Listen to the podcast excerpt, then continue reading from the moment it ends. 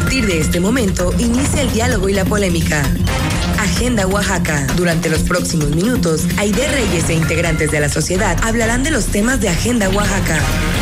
Agenda Oaxaca.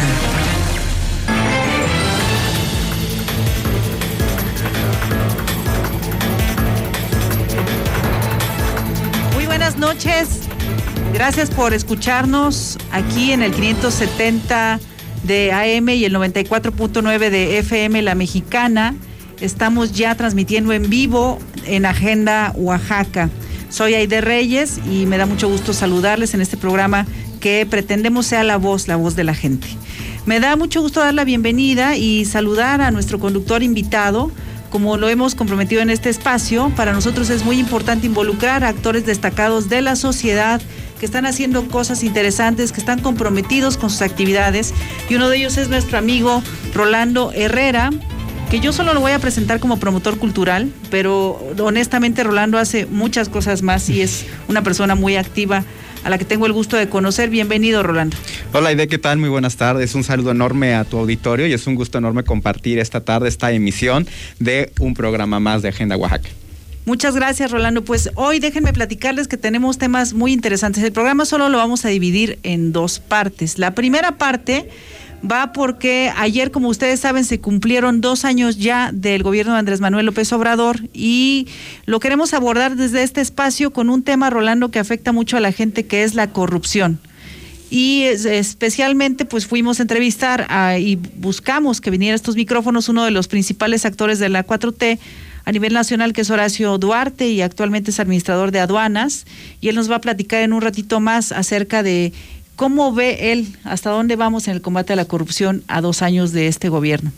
Quisiera ponerlos primero en contexto. Ya saben que tenemos una cápsula con nuestro estimado colaborador, Carlos Iván García Díaz. Este, se las dejamos ya. Él nos va a poner en contexto de qué es la corrupción. Adelante. Hoy se cumplen dos años del gobierno encabezado por Andrés Manuel López Obrador y uno de los ejes principales de la llamada Cuarta Transformación ha sido el combate a la corrupción. Al intentar definir a la corrupción nos enfrentamos a la prueba del elefante. Es difícil describir cómo es, pero cuando lo vemos, lo reconocemos. Aunque no existe un consenso entre los expertos sobre la definición, el denominador común es el abuso del poder público. La corrupción implica acuerdos informales e ilícitos con el propósito de obtener beneficios individuales a costa del erario podemos reconocer dos categorías, porque no es lo mismo un oficial de tránsito que recibe una mordida a un funcionario que otorga contratos ilegales millonarios. En el primer caso, hablamos de la pequeña corrupción, que se da de forma más habitual y en donde se ven implicados servidores públicos de primer contacto con los ciudadanos. En el segundo caso, hablamos de corrupción a gran escala o política, donde se encuentran involucrados altos mandos de la administración pública y los delitos que se cometen representan un gran impacto y profundos costos sociales. Es el caso, por ejemplo, de los sobornos recibidos por la empresa brasileña Odebrecht, que ascendieron a 10.5 millones de dólares para obtener contratos en el sector petrolero, o la estafa maestra, que desvió 7.670 millones de pesos a través de empresas fantasmas, dinero que debía llegar a las familias mexicanas más pobres. Otro aspecto relevante es que la corrupción no es fácil de observar. Sin embargo, organismos internacionales y la sociedad civil llevan a cabo mediciones sobre la percepción y vivencias en torno a este delito. Es el caso del índice de percepción de la corrupción de Transparencia Internacional, que en 2019 colocó a México en el lugar 130 de 180 países, una mejoría de 8 lugares con respecto a 2018. El barómetro global de la corrupción, que mostró que hace tres años 61% de los mexicanos consideraba que la corrupción estaba aumentando. En 2019 la cifra bajó a 44%. O la encuesta del Latinomarómetro de 2019, donde 61% consideraba que el gobierno de AMLO estaba actuando bien o muy bien en la lucha contra la corrupción, en contraste con apenas 24% de la percepción de las acciones del gobierno anterior. De esta forma, la percepción pesimista sobre la corrupción comienza a cambiar, y esto no es gratuito puesto que desde el inicio de esta administración los esfuerzos se han concentrado en la Fiscalía General de la República, la Unidad de Inteligencia Financiera y el Servicio de Administración Tributaria. No obstante, quedan pendientes en torno a la operación del Sistema Nacional Anticorrupción. Lo cierto es que hoy, la corrupción se ha situado como el tema de mayor relevancia en la vida pública de México. A pesar de haber estado siempre ahí, como el elefante en medio del salón, nunca se combatió ni hubo sensibilidad social con respecto a sus enormes consecuencias negativas. Como dice Jorge Cepeda Patterson, hoy, en un país tan desigual y de tantos privilegios, se busca genuinamente el beneficio de los de abajo.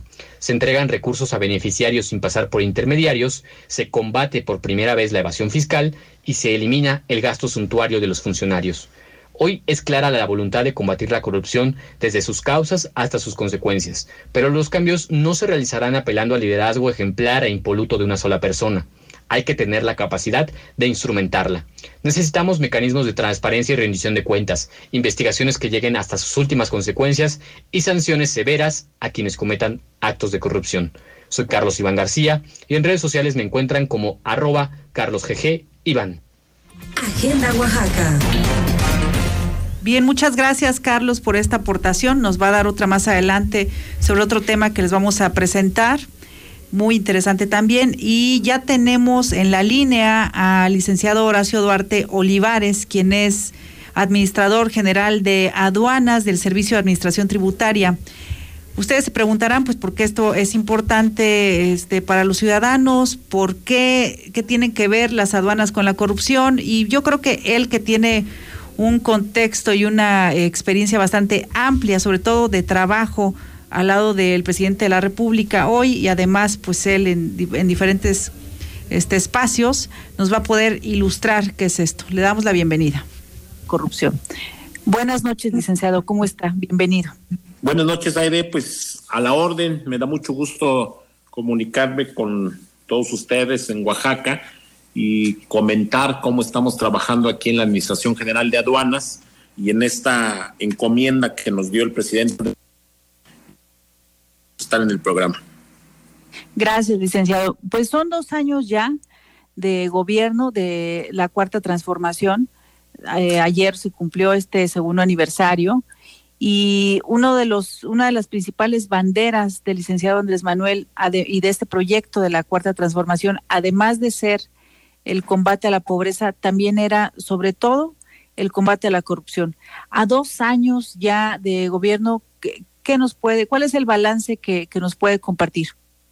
Pues mira, comentarte que en el caso de las aduanas, eh, la encomienda que nos dio el presidente, el encargo, pues fue combatir la corrupción, que es un tema eh, que desafortunadamente en las aduanas de México se viene arraigando desde hace muchos años, que se ha convertido para nuestra mala fortuna en una práctica permanente.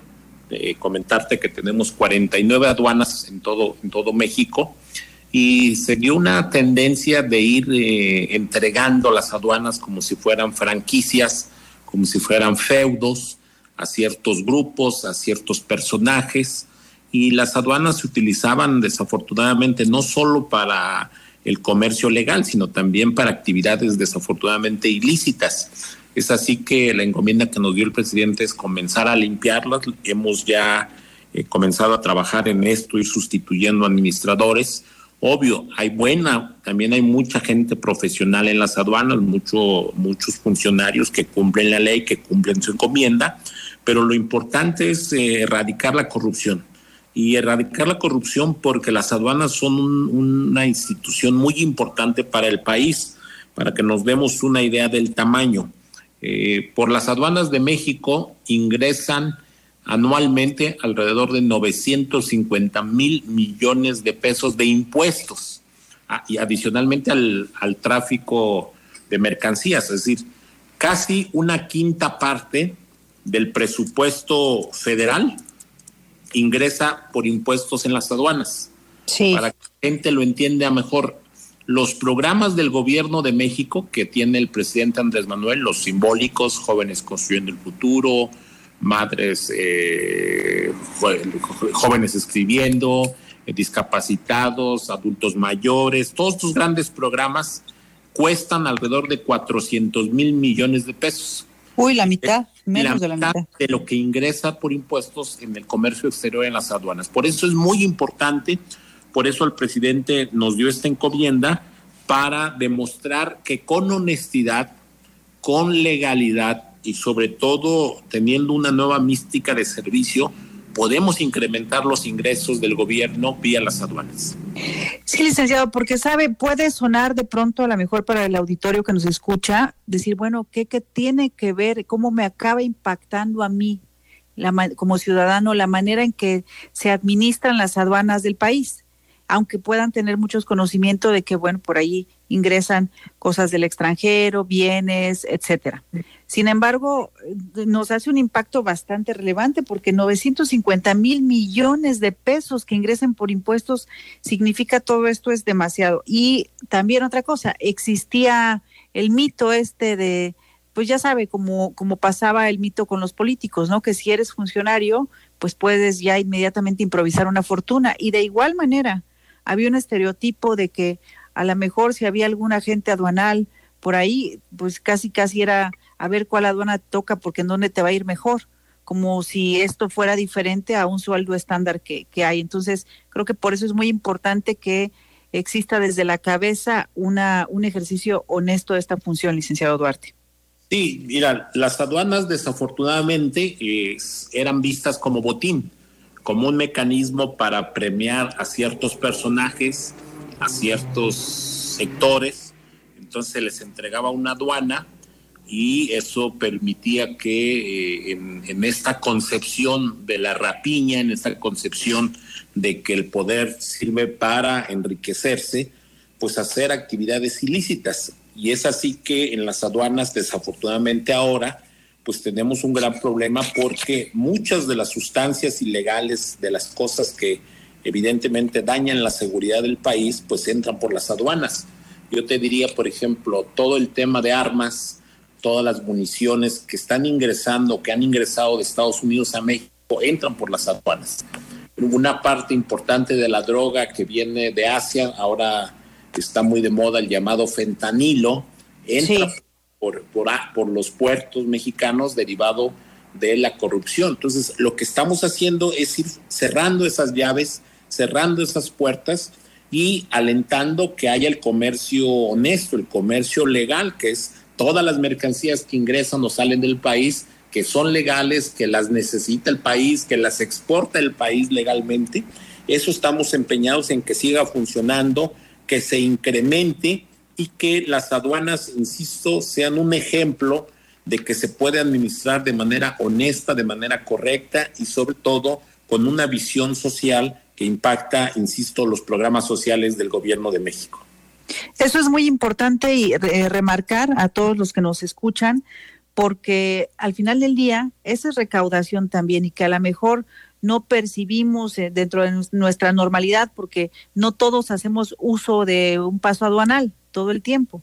Sin embargo, esta cantidad que se puede recaudar ahí, siempre y cuando, como ahora lo es, manejado de manera transparente, honesta y por supuesto haciendo que se paguen los impuestos, pues claro que nos es impacto, hasta sobra porque es para el doble de los programas sociales, licenciado Duarte. Sí, yo, yo creo que eh, precisamente al darnos cuenta de la importancia de las aduanas, hemos logrado, eh, por ejemplo, coordinarnos mejor con otras instancias del gobierno. Yo te comento, de y al, al los radioescuchas, que antiguamente eh, también las aduanas se desvinculaban de otras instancias del gobierno. Ahora estamos muy coordinados, por ejemplo, con la Secretaría de Marina, con la Defensa Nacional, con la Guardia Nacional y hemos tenido mayor efecto en los llamados decomisos, es decir, estar frenando el ingreso de mercancías ilícitas o estar frenando el tema del contrabando. Eso para nosotros es muy importante y como lo decías, ¿Qué le impacta a la gente, al ciudadano de a pie, al ciudadano común? Pues le impacta en que hay más ingresos al gobierno, se consigue más inversión en hospitales, en programas sociales, en carreteras, y eso me parece tendría que ser el enfoque permanente de los gobiernos. Por eso yo me siento muy contento en esta encomienda, eh, teniendo, teniendo esta gran responsabilidad, pero estoy seguro que eh, tarde que temprano vamos a entregar buenas cuentas, buenos resultados, pues porque solo es un tema de tener decisión, tener voluntad, coordinarse con los equipos y demostrar que se puede servir, se puede servir al país sin eh, tener una ambición personal. Y sin duda lo hace con mucha eficiencia y eficacia, porque tiene razón y ahí ocupó una palabra clave. Hay muchas cosas que dependen de voluntad que a lo mejor existen los instrumentos, los mecanismos, las partes institucionales este, ya prediseñadas, pero si no hay voluntad política, si no hay compromiso social y vocación de servicio, es muy difícil que se, que se concreten. Entonces, a mí me queda claro el porqué de su, de su nombramiento ahí, ya tiene varios meses, me parece que son siete meses que está ya al frente de, de, esta, de, de este lugar, de este espacio de aduanas. Y quisiera comentarle y preguntarle, licenciado Duarte, para, para usted, eh, ahorita, eh, de manera extraordinaria, su función como titular de esta área, más bien su percepción como, como ciudadano, como afín a este proyecto y a este compromiso de la cuarta transformación.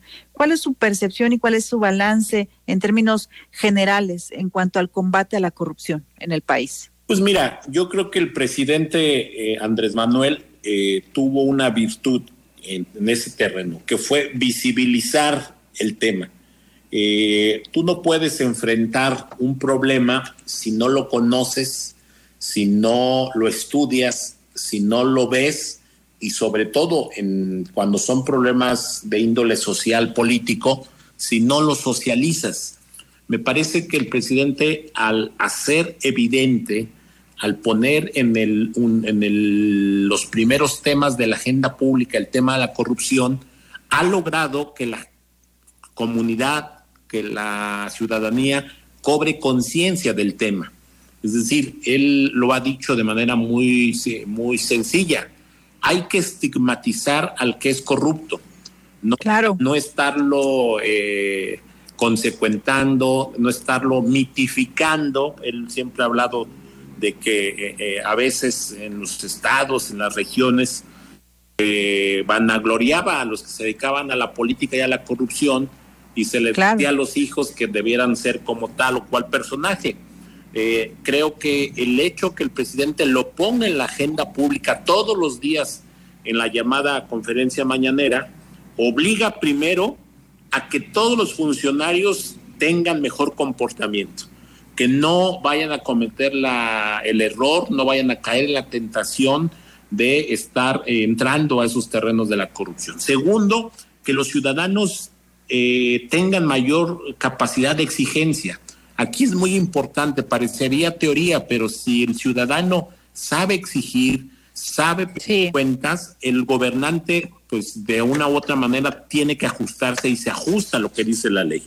Por eso yo creo que en ese terreno es una aportación muy importante del presidente. Segundo, creo que el, éxito es que se comienzan a rescatar instituciones que estaban sumidas en la corrupción. El presidente ha hablado de varias, las aduanas, los puertos, las carreteras, eh, que son Pemex mismo, que son instituciones que desafortunadamente servían de cajas chicas para los funcionarios y los recursos no llegaban a las arcas eh, del gobierno. Entonces, estas acciones están dando resultados, por eso eh, algunos se preguntan, ¿de dónde saca el presidente tanto dinero para los programas sociales?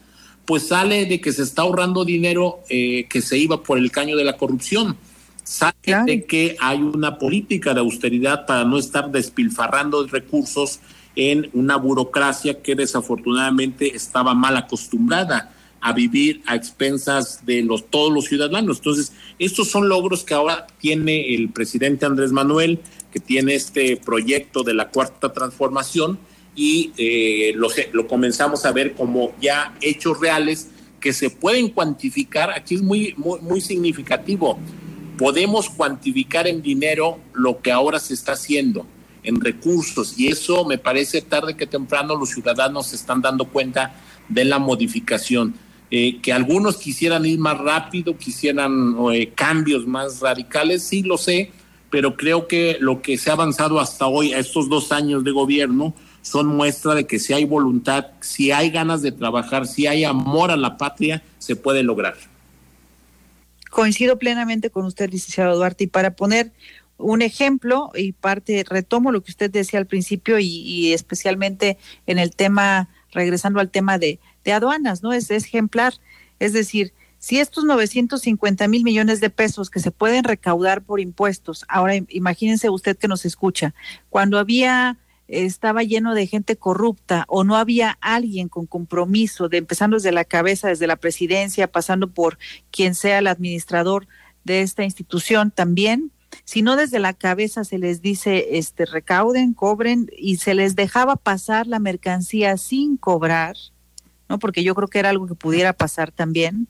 Pues ahí como ahí está el ejemplo muy fácil y sencillo, se iba por el caño de la corrupción. Así es, por eso eh, la voluntad es muy importante, pero también el ejemplo. Yo creo que el ejemplo que nos ha puesto el presidente Andrés Manuel es, es, es primordial es decir, no hay complicidad para nadie, no hay complicidad para, para un grupo, para una familia, para una persona, sino hay una aplicación de la ley de manera estricta, pero sobre todo tomando en consideración que la gente eso es lo que está exigiendo.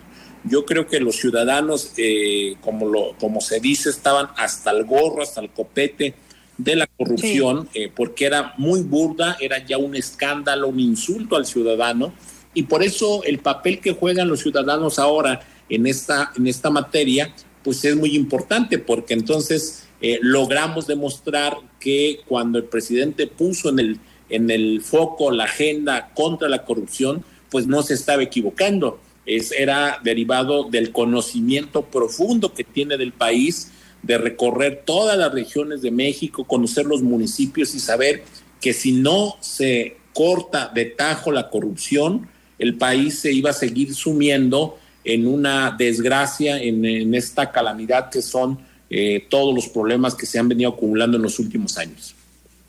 Así es. Pues yo le agradezco mucho estos minutos, licenciado Duarte. Gracias por haber estado aquí en Agenda Oaxaca. Espero nuevamente volverlo a tener para abordar seguramente este y otros temas que son de interés social. Pues a ti, Aide, muchas gracias y saludar a todos los radioescuchas de Oaxaca este, en este programa, que tengas mucho éxito. La verdad, me da mucho gusto saber que personas como tú están encabezando también de una u otra manera estos proyectos que abonan a la transformación del país, al debate de las ideas, al debate público. Y yo te deseo todo el éxito como siempre y sigo a la orden para cualquier tema. Muchas gracias. Buenas, noches. Agenda Oaxaca. Muy bien, pues regresamos, ya vamos a un corte y volvemos a la entrevista con la senadora Susana Harp, que ya está aquí en cabina con nosotros y vamos a platicar con ella sobre su segundo informe legislativo.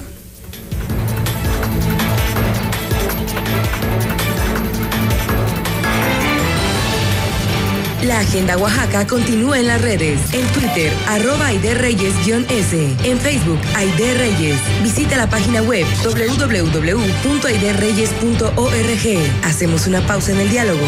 Regresamos. La Mexicana.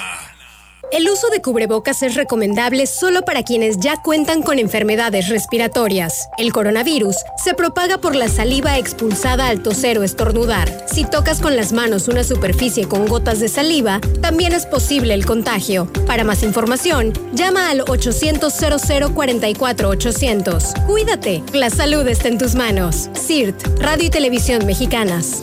La familia Pérez se levantan a las 5 de la mañana se suben al carro, evaden el primer retén, toman la ruta más larga para no pasar por los peajes. Llegan a un pueblo cercano, van a la piscina, van a comprar pan a la panadería.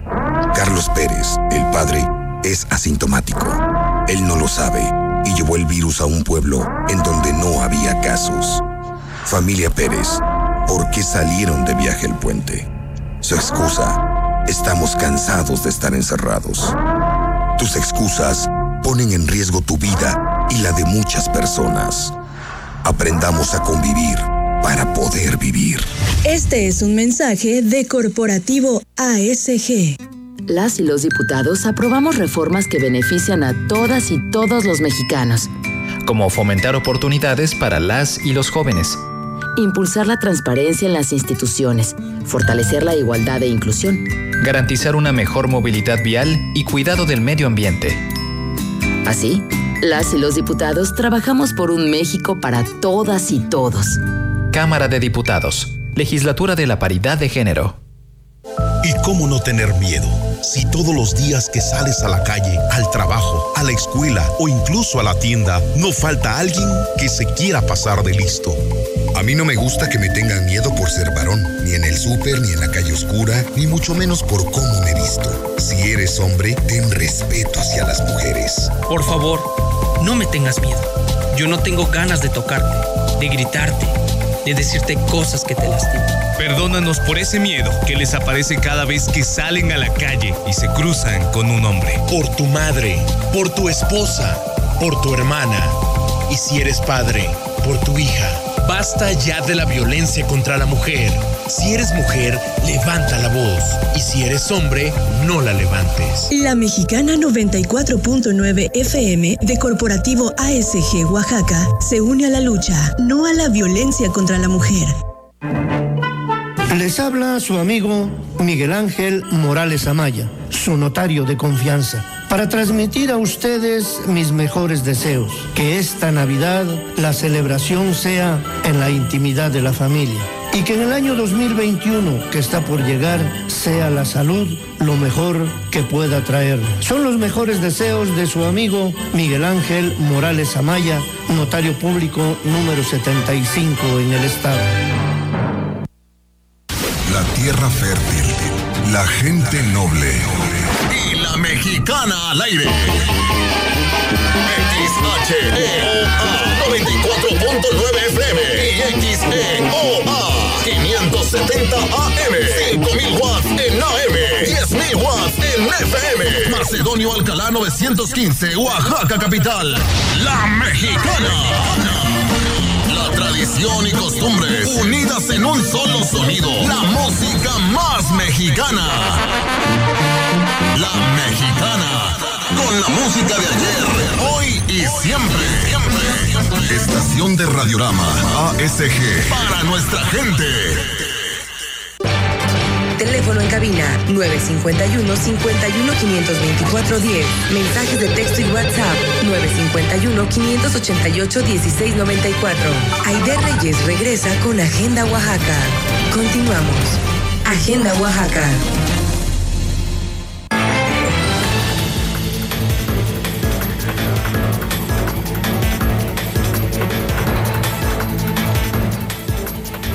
Ya regresamos a Agenda Oaxaca, estamos por el 94.9 de FM y el 570 de AM. Tenemos a nuestra invitada especial, que a mí me da así un enorme, enorme gusto recibirla. Es nuestra amiga, la senadora Susana Harp, que hizo favor de acudir a esta cabina, de estar en estos micrófonos no por hacer este, no por venir a ver a Aide, ni por estar en Agenda Oaxaca, sino porque quiere transmitir un mensaje a los oaxaqueños, a las oaxaqueñas que nos escuchan. Ustedes saben que un senador, una senadora es una autoridad electa y tiene la obligación constitucional de rendir un informe de manera anual. Entonces, parte de estas actividades son las que está desempeñando ahorita la senadora, con el afán de, de acercar las cosas que ha hecho de manera muy puntual y sobre todo de manera muy, muy sencilla a la ciudadanía, senadora. Así es, querida Irene, muchas gracias. Y sí, sí te vengo a ver con mucho gusto. Los vengo a ver, gracias. Y más bien gracias a ustedes por brindarme este espacio, porque tomé la decisión por estar precisamente en, pues en estos momentos de pandemia, que aunque vamos bastante bien en Oaxaca, pues debemos de acudir lo menos posible a espacios donde nos reunamos este, muchas personas. Entonces, eh, lo que nos obliga la ley es hacer público nuestro informe, pero no forzosamente tiene que ser con un evento, con un número específico de personas. Entonces, estoy tomando precisamente la, la opción de subir el informe que está en una página de internet que es www.susanajar.org.org y eh, en estos espacios como el que ustedes me brindan, pues poder ir platicando, ¿no? Eh, porque de pronto uno puede decir nombres de leyes que son muy largas o incluso ver eh, cómo se anuncian en el Senado cuando se van a, a presentar en tribuna y bueno, no se entiende nada en pocas palabras, ¿no? Este cambio constitucional al artículo 300, no hay 300, pero bueno.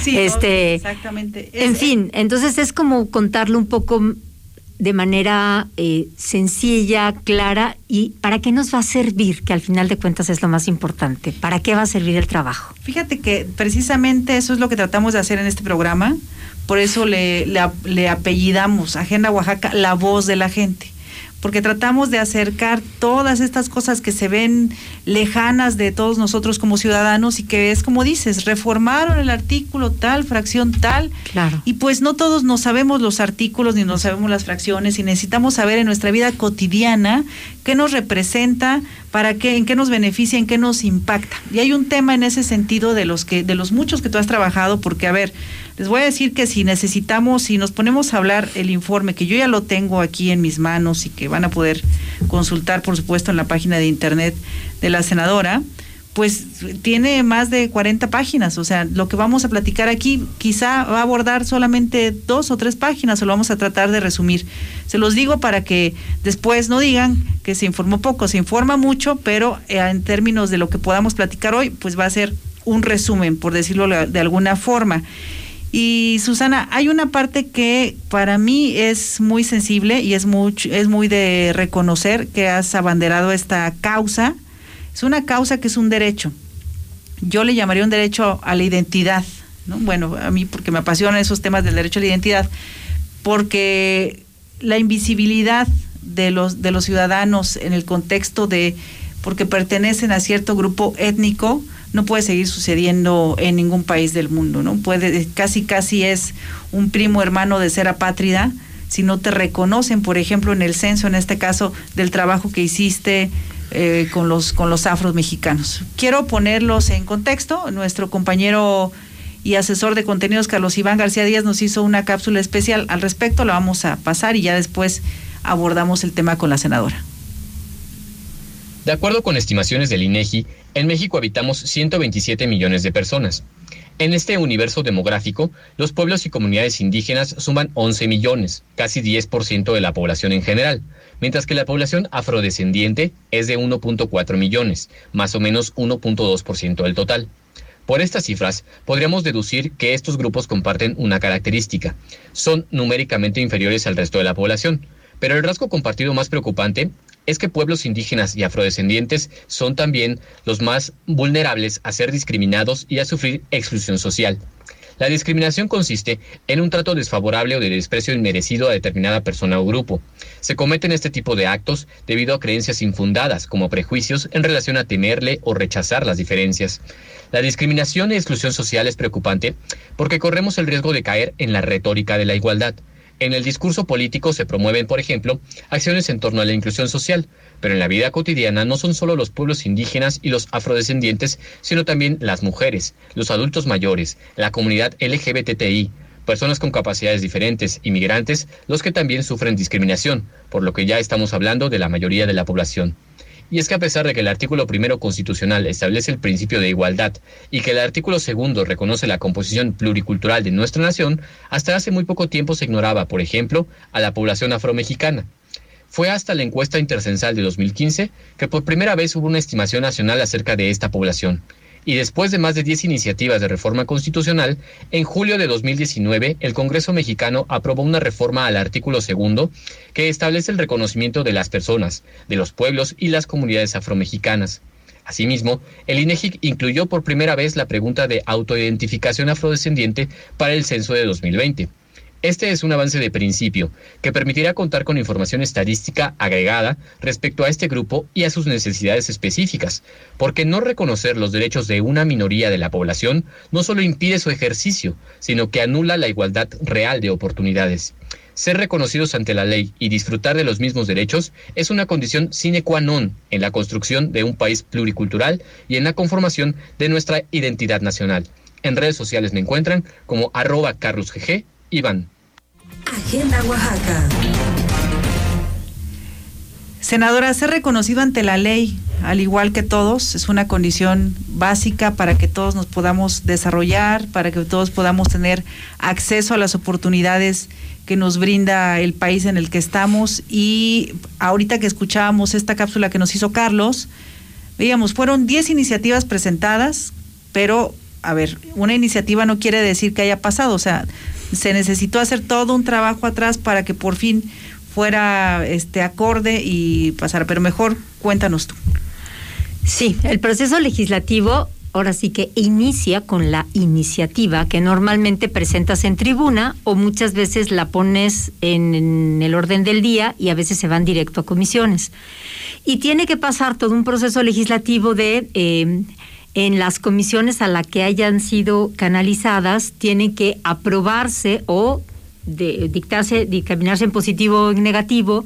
Si se dictaminan en positivo, pasan nuevamente al Pleno y en el Pleno se vuelve a votar ya el dictamen que hicieron en comisiones. Y si todo va bien y pasa de, en este caso, la Cámara proponente, que en mi caso es la Cámara de Senadores, se va a la Cámara Revisora, que para nosotros es la Cámara de Diputados Federal. Si ahí pasa, y, estás haciendo un cambio a alguna ley como migración o como la ley de educación, no sé, ahí termina y esperas a que salga en el diario oficial de la federación. Hasta ese momento tiene validez. Este, yo puedo subirme a tribuna y decir cualquier cantidad de buenas ideas y de, y de proponerlas como iniciativas, pero de eso a que ocurra y salga en el diario oficial es un proceso muy largo. Y en este caso fue un cambio constitucional. Entonces es infinitamente más complicado porque lo tienen que aprobar la mitad de congresos más uno de los congresos estatales. Entonces, ya que se aprobó en la Cámara de Diputados, en mi caso, como Cámara de Revisora, se fue a todos los estados de la República y en el momento en que llegamos a 17 congresos, se vuelve reforma constitucional en el momento en que sale en el diario oficial. Entonces, sí, cuando cambias la constitución es un proceso infinitamente más complejo y hay que explicarle un poco a cada congreso de cada estado de qué se trata para digo, eso es lo ideal, porque de pronto te llega un papel y un papel es frío. Cuando les cuentas qué pasa, en este caso, por ejemplo, con la gente afromexicana, que son varios pueblos y comunidades. Eh, tenemos Oaxaca y Guerrero en la zona de, de, la Costa Chica, pero también tenemos lo que le llaman la cuenca, ¿no? Que es eh, Oaxaca, Veracruz y Tabasco, que es toda una zona jarocha. Eh, y después la parte de arriba, que es en Coahuila, hay un municipio que se llama Musquis, donde hay una comunidad que se llama el Nacimiento de los Negros, y ahí están los mascogos, ¿no? Entonces, comunidades concretas que podemos ir y son poblaciones grandes de afrodescendientes afromexicanos, pues son estas tres regiones. Y además hay toda una diáspora, ¿no? En todo el país. En Tijuana, por ejemplo, llegó gente de Haití desde hace ya mucho tiempo y han nacido aquí, ya son afromexicanos, más un montón de personas que están en otros estados, ¿no? Eh, no forzosamente están solo ahí. Claro, nos decía la cápsula hace rato que era un poco más de un millón millón casi 400 salió en la intercensal y ahora, como bien lo comentabas Aide, pues eh, se logró que en este censo que empezó el 2 de marzo de este año eh, se hiciera ya la pregunta formal a nivel nacional, no nada más como una muestra, ¿no? Eh, importante, pero muestra al fin y al cabo que fue la del 2015. Ahora sí fue una pregunta que iba en todos los eh, se le hicieron a todas las personas que se les eh, se les hizo la encuesta completa. Sí, les comento para que para que eh, todos compartamos la misma información. Meter una pregunta nueva en el censo ah, es uh. una cosa bastante compleja. ¿Por qué? Pues porque hay una serie de mecanismos este, de, procedimientos, de procesos, etcétera, que ya tienen instrumentados y que cuesta incluso, pues parte del presupuesto del mismo censo, realizar una nueva pregunta. Entonces es un logro en todos sentidos que ya en impacto ciudadano es garantizar los derechos de toda esta población. Sí, y mira, lo que logramos hacer, eh, que, salió en 2019, o sea, la presenté en 2018 y en 2019 fue, si mi memoria no me falla, el 9 de agosto, me acuerdo porque fue un día antes de mi informe, no crees que porque tengo tan buena memoria. Eh, salió este cambio constitucional que fue al 2 constitucional. ¿Qué pasó ahí en breve? Eh, en México había esclavitud. Cuando aquí no ocurre la abolición de la esclavitud, se dejan de contar a las poblaciones afromexicanas, que en ese momento no se les llamaba de ninguna manera, porque antes se les contaba, pero se les contaba como activos. O sea, yo tenía tantos esclavos y eran activos de una hacienda, de Como, en pat- fin, como un patrimonio un inmobiliario. patrimonio, ¿no? Exactamente, así como contaba, tengo tres casas, bueno, yo tengo diez o los que sean, este, eh, gentes que están, ¿no? Que, que las compré, que en fin, están bajo mi poder porque son míos, no eran esclavos, eran cosificados. En el momento que se hace la abolición de la esclavitud, se dejan de contar. Y entonces pasan a ser, pues, mestizos o veto a saber cómo se empiezan a considerar. Eh, en Estados Unidos se hace mucho tiempo después. Entonces, por ejemplo, los mascogos que están en Coahuila es un fenómeno de migración de gente afrodescendiente en Estados Unidos que cruzan la frontera para ser libres. Entonces, había una serie de comunidades pequeñas durante, en toda la frontera y Benito Juárez les da un espacio, el presidente Juárez les da un espacio en Coahuila, y ahí están conviviendo tanto los quicapús como los mascogos. Después, pues toda la zona jarocha, que ya explicábamos que es parte de Oaxaca, lo que nosotros llamamos cuenca, este, porque hay jarochos oaxaqueños, jarochos veracruzanos, jarochos eh, tabasqueños también. Ahí también hay toda una comunidad afrojarocha que se reconoce como tal. Y pues lo que sabemos de, Costa Chica, ¿no? Quien no ha ido a Chacagua y de pronto te sorprendes con la cantidad de, de- de gente maravillosa que habita toda esa región, que son muchas comunidades, son muchos municipios. Y bueno, pues se trató de este reconocimiento que, por hacer un símil, es como si tú hubieses nacido pero no tienes acta de nacimiento. Entonces, no puedes accesar al resto de los derechos si no tienes acta de nacimiento. Sí. Entonces, en este caso, lo que logramos con el 2 constitucional, por ponerlo de una manera muy sencilla, es tener un acta de nacimiento con su nombre y apellido en cuanto a decir, soy mexicano y soy afromexicano. Entonces, no soy mexicano mestizo y ya, sino me reconocen desde mi cultura.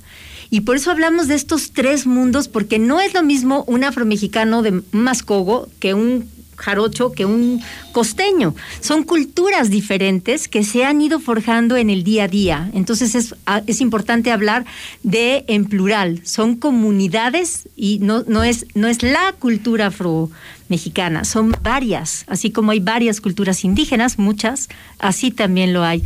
Entonces ahora, este año, de hecho espero que ocurra mañana, voy a presentar eh, ya la eh, intervención, la- lo que le llaman armonización de otras leyes ya para que no nada más tengan su acta de nacimiento, pues, ¿no? Como afromexicanos, sino que ya se les empiece a beneficiar con cosas muy concretas o que por lo menos se les quite la estigmatización. Un ejemplo breve, cambiar la ley de eh, migración. O sea, ahorita tienen, eh, los bajan de cualquier camión simplemente por su aspecto, de cualquier coche, de cualquier vehículo, porque se presupone que pueden ser centroamericanos.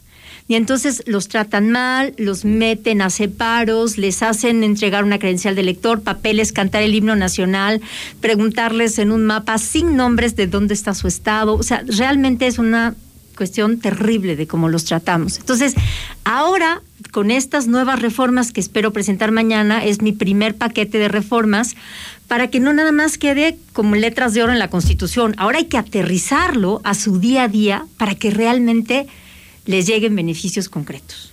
Eso, todo eso es muy importante porque es como dices, es una reivindicación, pero no solo a un nivel, bueno, es a un nivel legal, pero yo también lo diría a un nivel de la dignidad de la persona humana, Claro. de que ya no ya que, que se pueden sentir respaldados por esa parte que, este, que ya que ya y les no hay peor fortalece. discriminación que la invisibilización, o sea, no hay peor discriminación, o sea, simplemente no existes como lo que tú eres, como lo que tú te reconoces. Existes como mexicano porque todos existimos como mexicanos. Sí.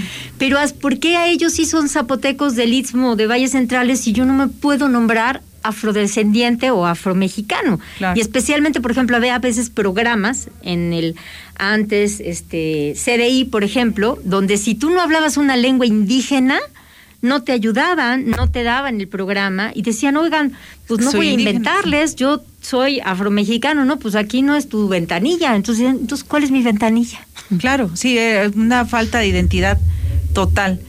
Hay otras, hay otras iniciativas que has presentado, senadora, y que pues yo pudiera enumerar y que si me permites a lo largo de los siguientes programas si quisiera ir abordando una por una o incluso si nos puedes regalar capsulitas de ellas sería maravilloso.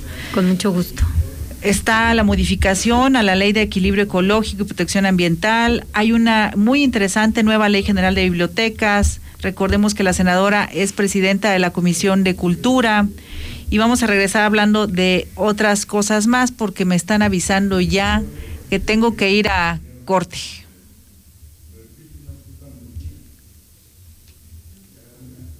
Agenda Oaxaca. La mexicana. La mexicana. Ana, 45 años, modista en una empresa textil. Positivo para COVID, pero aún no lo sabe. Usa cubrebocas debajo de la nariz. Ana estornuda sobre la cafetera y contagia a su jefe y a Pablo, Rosa, Marina, Luis y a 300 empleados más. La empresa cierra y todos se quedan sin trabajo. Ana, ¿por qué no te pones bien el cubrebocas? Su excusa le aprieta las orejas. Tus excusas ponen en riesgo tu vida y la de muchas personas. Aprendamos a convivir para poder vivir. Este es un mensaje de Corporativo ASG. Los trabajadores de la radio, televisión y telecomunicaciones realizaremos los días 7 y 8 de diciembre el vigésimo tercer Pleno Nacional, de forma responsable y a distancia, para analizar los escenarios presentes y futuros de la industria. El STIRT reconoce la dedicación y disciplina de sus miembros, quienes en conjunto con empresarios responsables han sorteado grandes dificultades en una crisis sanitaria sin precedentes. STIRT, CTM, Sindicato de Vanguardia. Habla Alejandro Moreno, presidente nacional del PRI. El PRI sigue de pie. Ganamos en Hidalgo y en Coahuila. Demostramos que la confianza en el PRI gana espacios y nos mantiene fuerte como partido político. Estamos trabajando 24 horas los 7 días de la semana para darte resultados. En el PRI sabemos gobernar y lo hemos demostrado. Por las familias de México, estamos de regreso y vamos a volver a ganar. PRI, el Partido de México.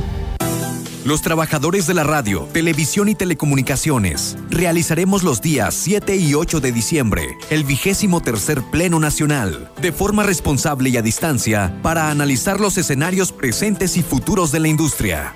El STIRT reconoce la dedicación y disciplina de sus miembros, quienes en conjunto con empresarios responsables han sorteado grandes dificultades en una crisis sanitaria sin precedentes. STIRT, CTM, Sindicato de Vanguardia. Son tiempos de contingencia. Hay que quedarse en casa para proteger tu salud y la de todos. Sigue estos sencillos consejos para mantenerte sano. Aliméntate de manera saludable. Limita el consumo de alcohol y de bebidas azucaradas. No fumes. Haz ejercicio. Convive con tu familia.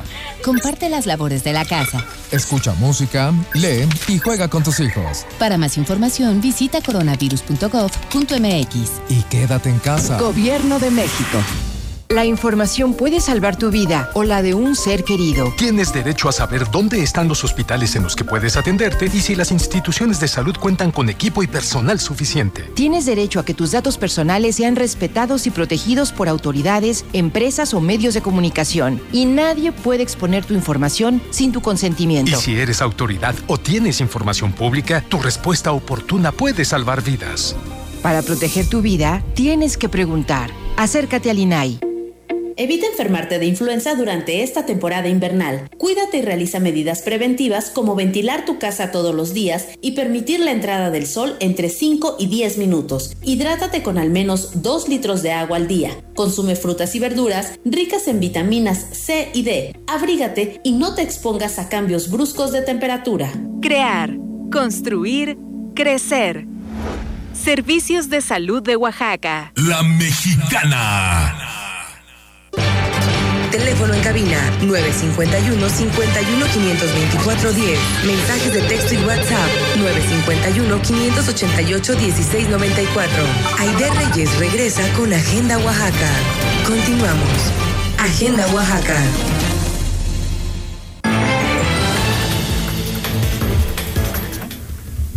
Ya regresamos, estamos al aire aquí en Agenda Oaxaca. Eh, soy Aide Reyes y estamos a los micrófonos con Rolando Herrera y la senadora Susana Harp. Mandaron un mensaje, senadora, de WhatsApp, donde dicen felicidades, Susana Harp, es un orgullo tenerte representándonos en el Senado. Muchas gracias. Pues le cedo el micrófono a Rolando. ¿Quiere hacer una pregunta? Claro que sí, senadora. Pues yo creo que muchos hemos conocido de todo este aspecto de cultura, de artes, de las apreciaciones culturales que tenemos en cada una de las regiones de nuestro estado. Y un tema que considero que se ha, visto muy de moda en las redes sociales es la apreciación, la apropiación cultural. ¿Qué nos podría comentar acerca de esta ley de salvaguardia? Sí, fíjate que para el tema como tal hemos trabajado en dos caminos diferentes porque eran necesarios.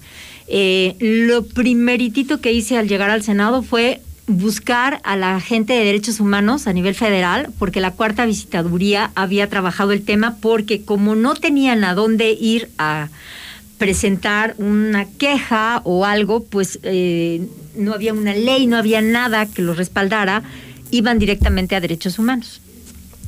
Entonces, eh, junto con derechos humanos y con el INA, empezamos a trabajar un poquito sobre el tema. Fue muy difícil aterrizar la idea concreta y la realidad es que no estamos hablando de propiedad, ¿ok? Eh, tema que yo, evidentemente, antes como cantante, pues que iba yo a estar pensando que si la titularidad o la propiedad, pero ahora técnicamente entiendo y a partir de ahí empezamos a trabajar. Cuando tú estás hablando, por ejemplo, de este huipil que yo traigo el día de hoy, de este rebozo que está aquí, de, esta, de este rebozo, eh, la técnica y el conocimiento le pertenece a una comunidad, no es a una sola persona. Entonces estamos hablando de algo que se llama derecho colectivo. Entonces, si tú me vas, tú eres un artesano y me estás vendiendo tu rebozo, esto lo van a poder seguir haciendo con estos dos cambios que hicimos a la ley de indautor y a una nueva ley que se hizo de principio a fin que no existía, que se espero que se llame porque esa todavía está esperando en la Cámara de Diputados, salió del Senado con aprobación absoluta de todos los eh, grupos políticos, pero sigue en la Cámara de Diputados esperando revisión.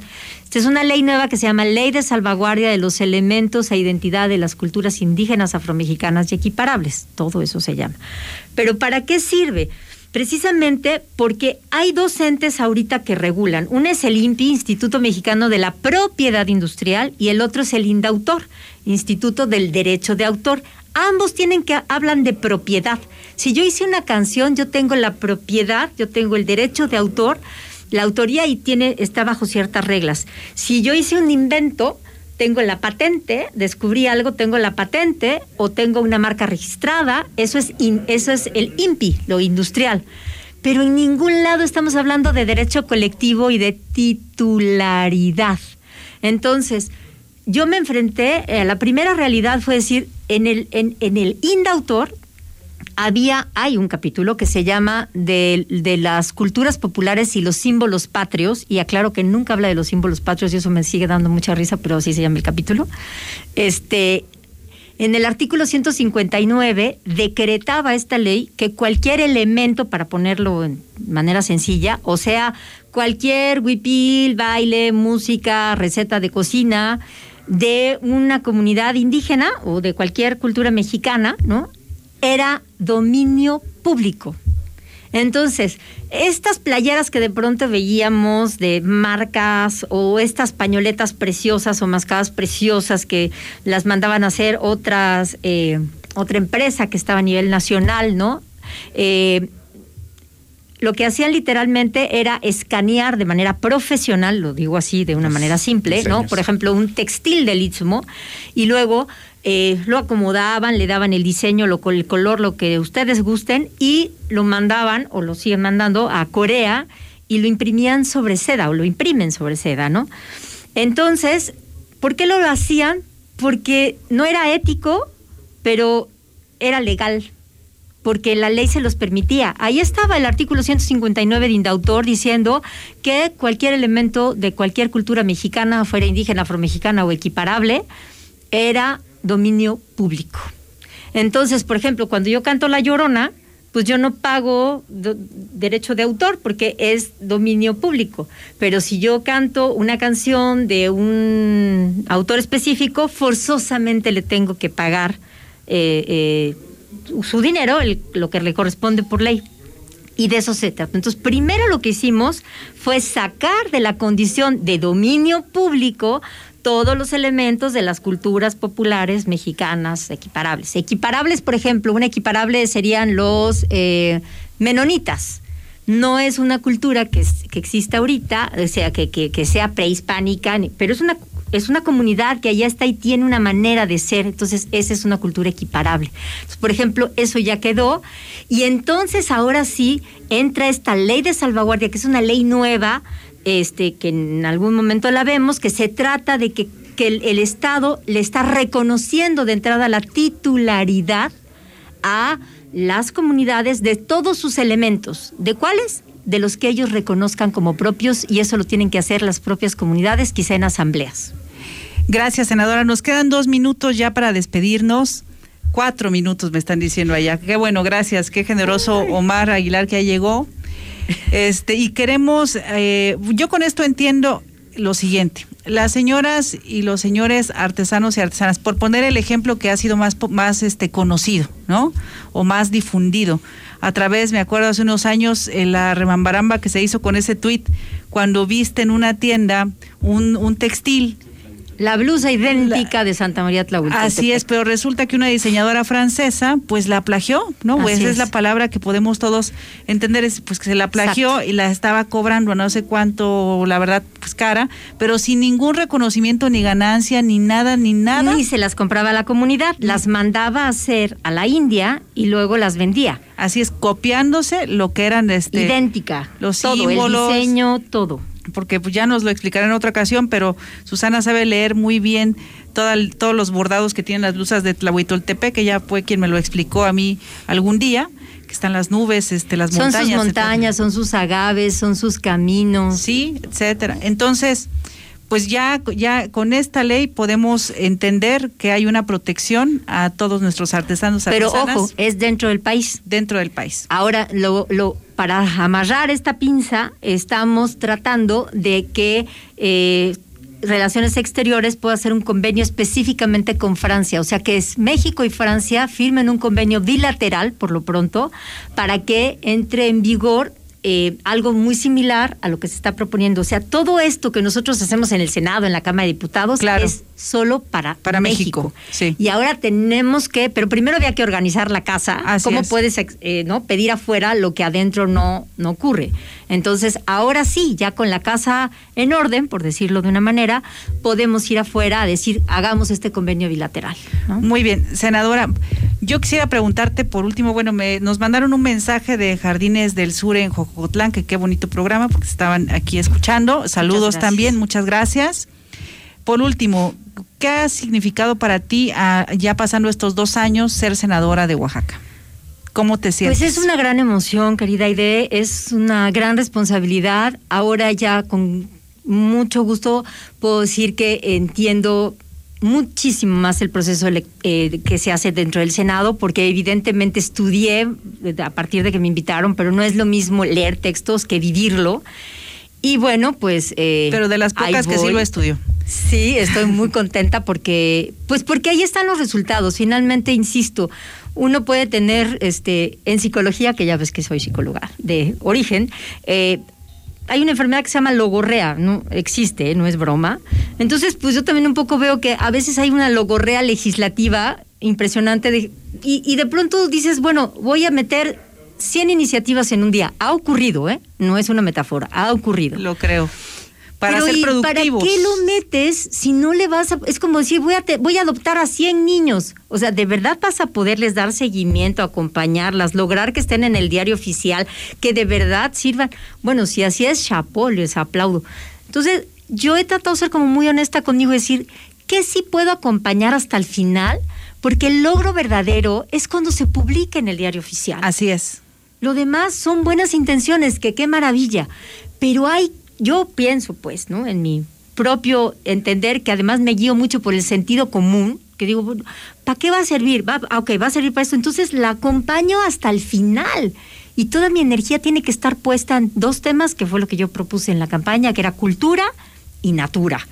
Y también en Natura, ahí la llevamos, llevamos ya una publicación en Diario Oficial de de una reforma que en otro momento la, la platicamos, ¿no?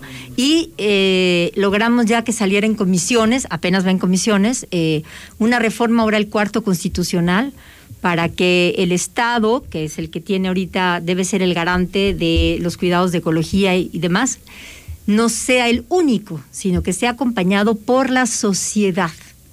Porque tú, tú y yo, ustedes que estamos en la cabina todos los días, todo lo que decidimos hacer impacta, para bien o para mal. Y la sociedad no estaba incluida. Entonces, pues para resumir, yo sigo trabajando en los dos temas que propuse, gran generales, que es natura y cultura. Pues muchas gracias, senadora, por haber aceptado estar hoy aquí. Nos queda un gran tema pendiente, que ojalá y aceptes otra invitación para platicar de él, que es eh, un tema importante también. No es parte de tu segundo informe, lo sé, lo tenemos claro, pero sí lo queríamos abordar, que era tu papel como enlace del tema COVID, que el presidente tuvo a bien designarte y que nos pudieras a lo mejor explicar a nosotros, a la ciudadanía, eh, bien de qué se, de qué se trataba y cuáles han sido los resultados hasta el día de hoy. Con gusto. Sigo en los dos temas ahorita. Este, ya regresé al Senado porque me involucré al 100% cuatro meses, pero ahorita seguimos en, los dos temas. Y, la verdad es que vamos trabajando muy bien con el gobierno del Estado y con los gobiernos eh, municipales. Vamos bien en Oaxaca, pero no nos podemos confiar. Así es. Pues muchas gracias, senadora. Espero tenerte aquí próximamente para poder platicar de estos más temas. Felicidades por tu segundo informe. Gracias, eh, Rolando Herrera, por acompañarnos. Los voy a dejar ya en la noticia y el comentario con Jaime Velázquez y Omar Aguilar. Gracias, Susana, por haber estado aquí. Gracias a ustedes. Gracias, Rolando. Aide.